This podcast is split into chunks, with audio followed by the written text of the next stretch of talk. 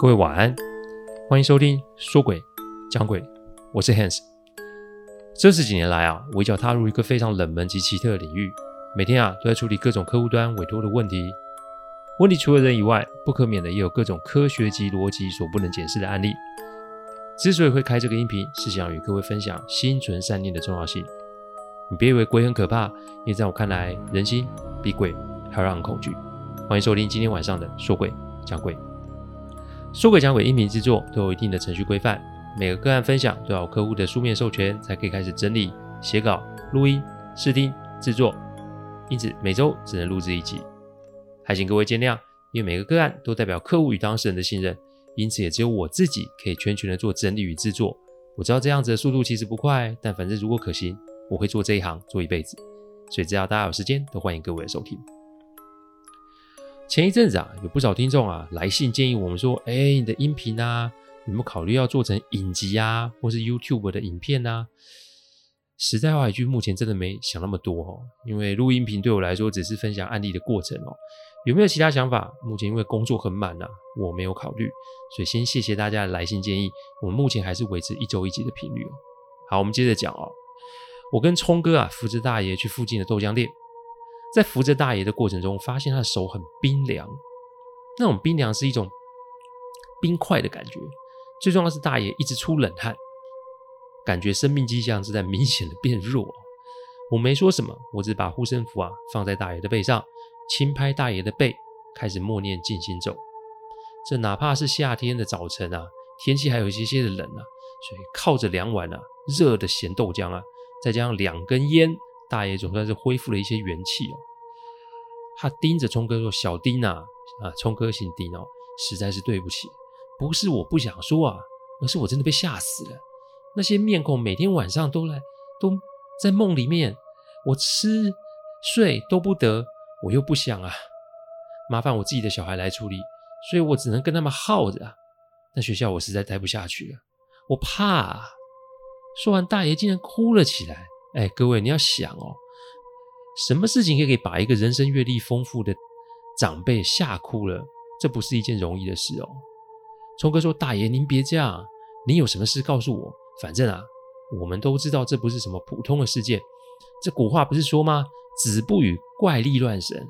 但现在我可是亲眼所见，因此我确定这不是什么幻觉啊。您跟我一样，都是疼惜孩子跟保护孩子的。”总不好因为我们的害怕而放弃他们，不是吗？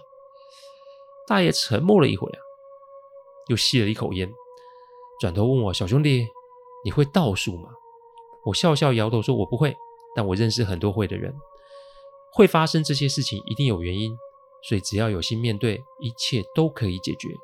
只是大爷，您必须让我们知道，您到底发生了什么事。”大爷说：“啊，前一阵子啊，学校有个传闻。”我上集曾说过，事情的年代，那个时期时代还有联考，所以既然有联考，学校就会有模拟考。有时候啊，会觉得人性就是如此的可悲，为了那个分数好看，所以家长们啊也是无所不用其极啊。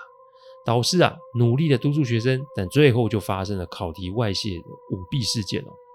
所谓的舞弊意思是家长啊内神通外鬼，买通了某位老师，把考题泄露出来。原因无他，他们只是希望自己孩子可以在分数上有些优势啊。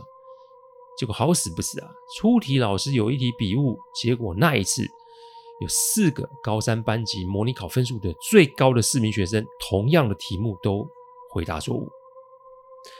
这件事情后来被其他家长知道，闹得沸沸扬扬啊。聪哥其实也是知道这件事，但啊，全部的事情啊都还在教育局的审查中。聪哥一惊，难道说？他在梦境中看到那四个学生，就是那四个在模拟考分数顶尖的那四个学生吗？我常说嘛，这世上无巧合，所以喽，大爷讲的这个资讯，无疑是让整件事情开始有一些眉目啊。接着大爷就说他那天晚上看见了什么。那天晚上大约是晚上十点半，大爷在巡视校园的时候啊，他看到四楼四楼的高三教室有一间有烛光。就像跟聪哥那天晚上看到一样哦，大爷怕会有火灾，所以赶快上楼。但他在上楼的时候，就感觉到有一股莫名的压力，就是阻挡他，好像前面是有一面透明墙啊，让他不要上楼。爬到三楼到四楼那个转角的时候，大爷实在是爬不动了，所以只好啊扶着墙角喘气。但没过多久，他就闻到一股烧东西的味道。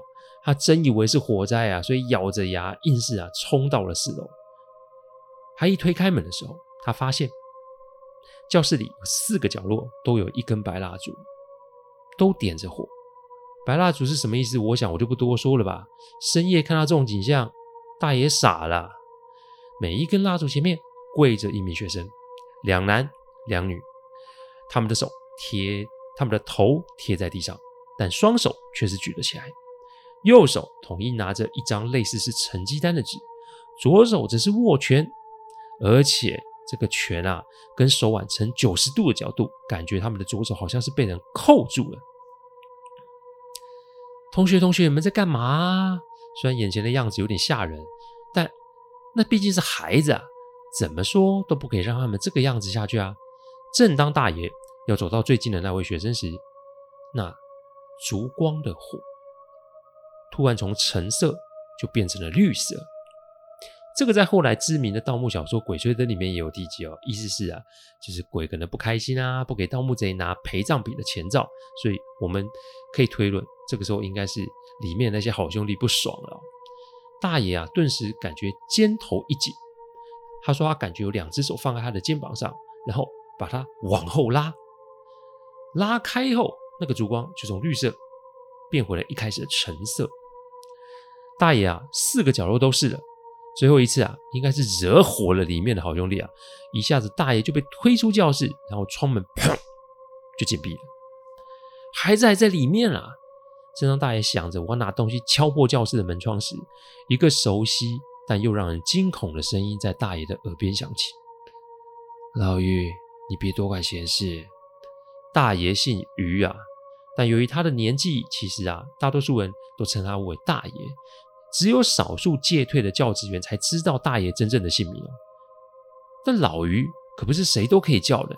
我白话说一句好了，会叫他这个称呼的，都是退休的老师了。而且因为啊，以前夫人还在的时候，因为这个老爷夫人啊非常会烧菜，所以每隔一段时间都会有老师们去大爷家聚餐，每一家都带一个菜或是肉来。这个习惯维持了非常多年，把酒言欢，所以情分就在了。后来是因为夫人走了，再加上也都退休了，大家也就慢慢的都没有联络了。而会叫他老于的，听这个音调，那是钱校长啊。可是钱校长已经走了，而且走了好多年了。这个声音一定是钱校长的声音，唯一不同的是音调很平。各位可以试试看，用平调来发“老于”这个字，而且要像我这样发。我再发一次哦，因为这是大爷发给我听的，老于。别多管，去寻别的地方。这不是你可以管的事，再管你也得留下来。我想，任谁听了都会觉得很吓人吧？大爷啊，算是屁滚尿流离开了大楼，但在早上大约六点的时候，大爷还是想要回来看看孩子的状况。但任他寻遍所有的地方，教室既没蜡烛，也没有任何学生活动的迹象。不知道的还以为是自己有幻觉在做梦。大爷其实一开始啊，还有想就是那就离开好了。只是隔天要回来上班的时候，他就得知高三有四名学生都没有来上课，原因都是病假，而这四名都恰恰是他们班上的第一名。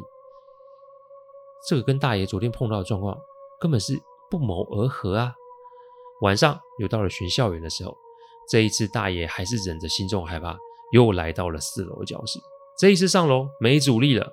正当大爷觉得没事的时候，事情又再度的发生了。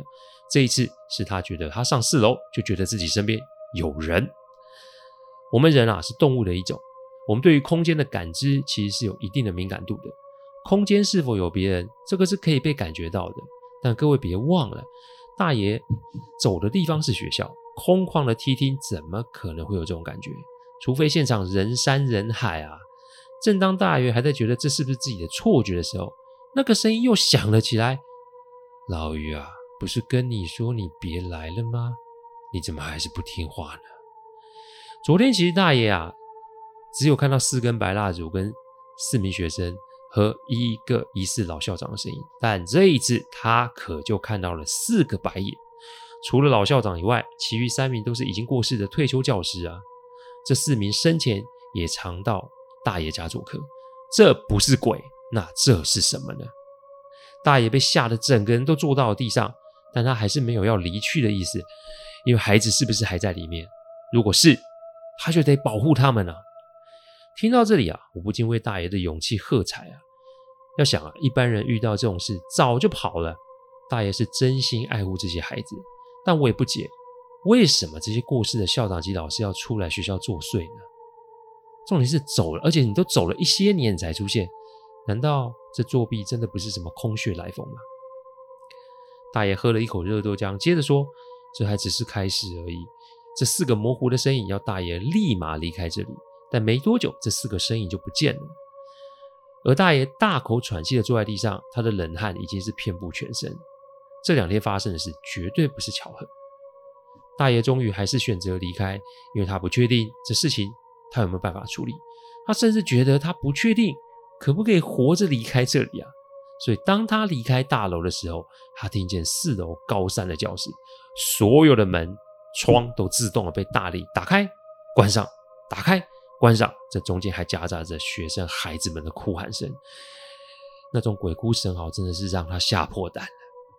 这就可以解释为什么他辞职不干了，而且死都不说出原因，因为他害怕对方会找上门啊。但从那一天开始，大爷没有一天睡好觉，每天是噩梦不断，不是梦到以前过世的朋友们坐在他家饭桌前面盯着他，感觉有话要说，不然就是看到学校那栋大楼集体发出荧光及孩子的哭喊声。大爷跟聪哥一样，没有什么宗教信仰，但啊，也被逼得要放佛经来舒缓心中的害怕。我跟大家说，您先不用怕，拜拜心诚则灵。但如果你只是为了害怕而拜，神明不见得会理解您发生了什么事。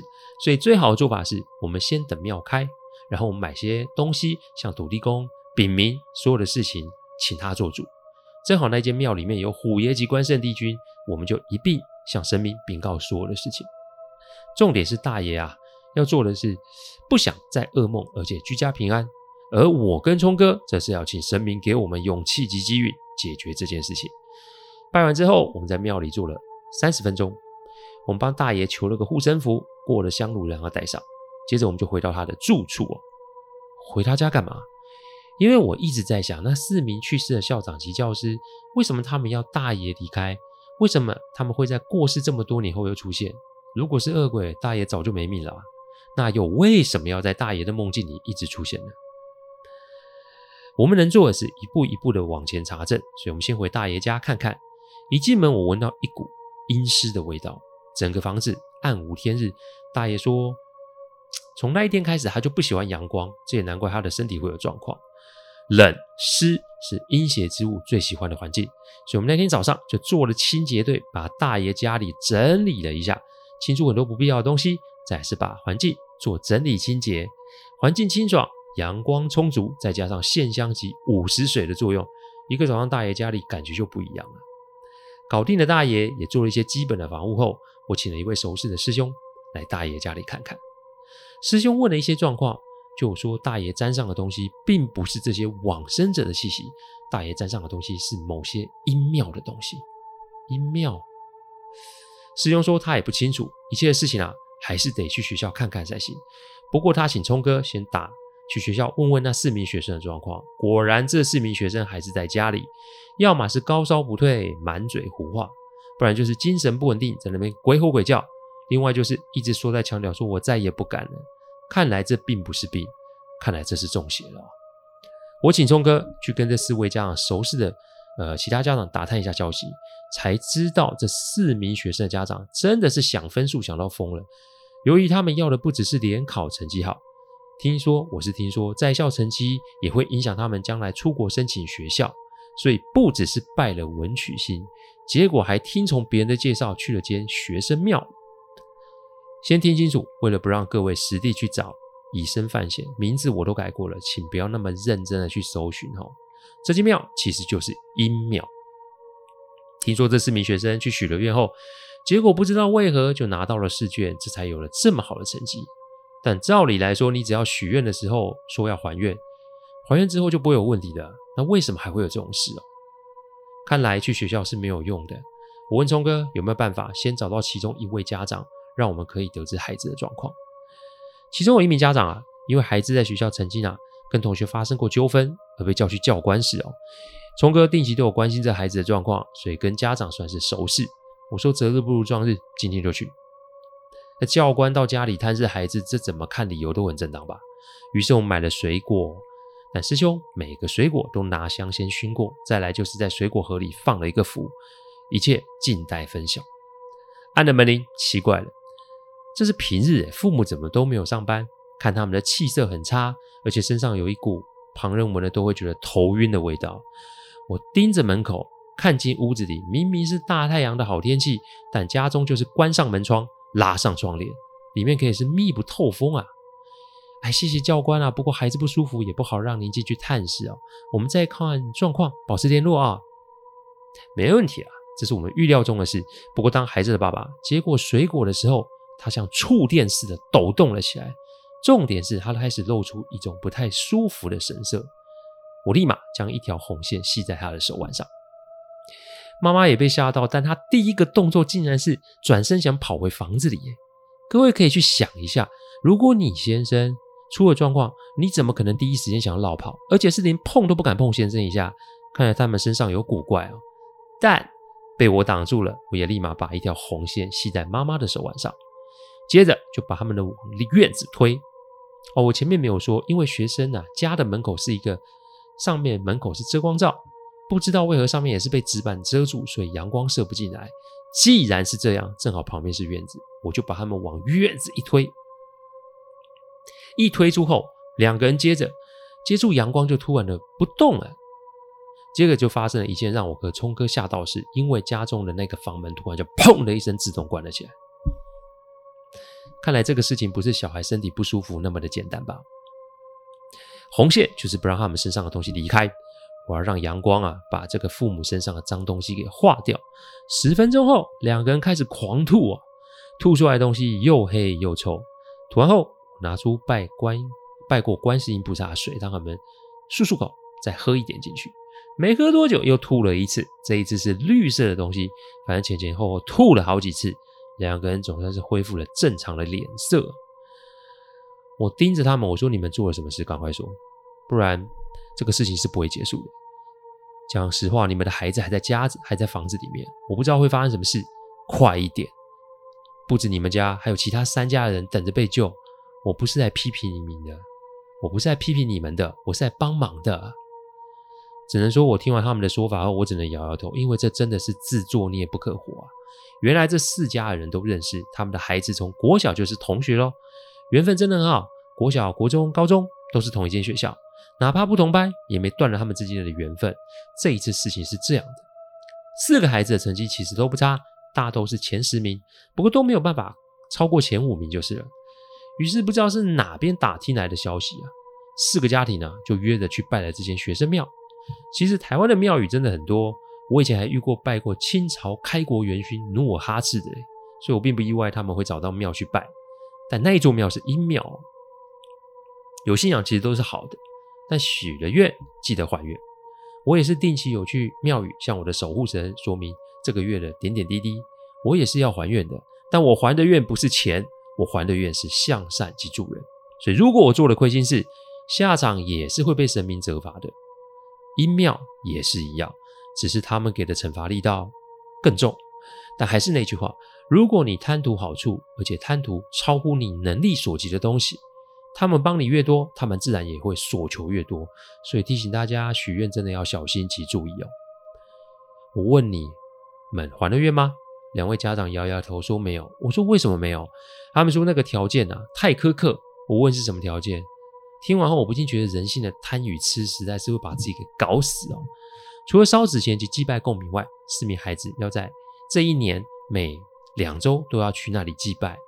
由于这学校跟庙实在是太远了，所以他们只维持了一个月不到就放弃了。怪事就接着发生，哪怕他们找法师来也没有用。我说过了嘛。骗鬼不是闹着玩的，这会是掉命的啊。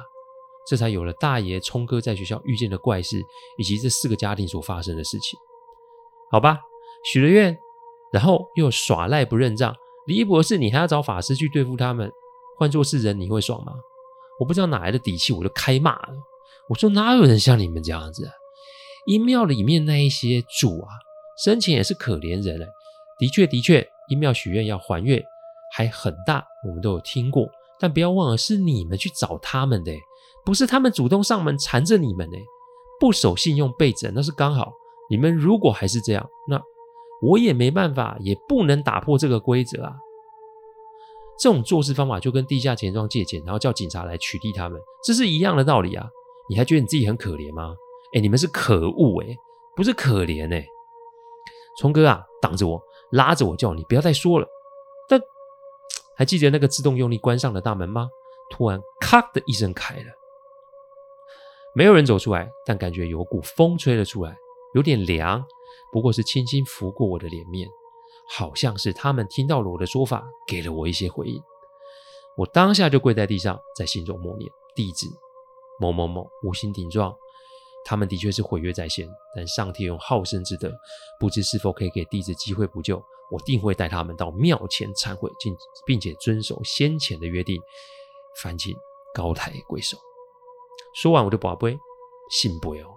各位相信吗？没多久，孩子下楼喊肚子饿啊。三个小时后，四个家庭的人都来到这里，我当然是没好脸色训斥他们。于是没多久后，我们就出发至南部的这间庙。这间庙看似香火鼎盛，但外观其实有些破旧。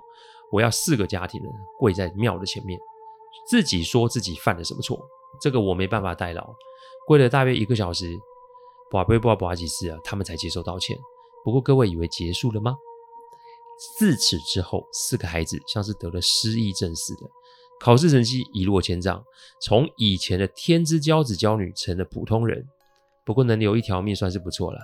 后来这个四个家庭啊，出资修了庙，四个孩子的成绩最多只能在中间。成龙成凤的心愿算是没了吧。大约啊，又再度回到学校做警卫，聪哥也继续在学校做教官，两个人都做到退休。自此之后，学校就再也没有类似的传闻。我用这个案例提醒各位，不劳而获这四个字人人都想，但有没有想过那个劳字是什么意思呢？你不想努力，然后借助别人的努力达到你的目标。说穿了，如果你可以承受那个代价，那倒也还好。但你如果想要毁约，你得看看你有没有那个命可以扛住这个后坐力哦。人也是如此，对鬼神更应该是如此哦。谢谢大家赏光，天后请喝杯温开水再去休息。我讲的不是什么乡野奇谈，我讲的都是真实发生的案例。最希望的是劝大家心存善念，祝各位有个好梦。我们下周再来说鬼讲鬼，各位晚安。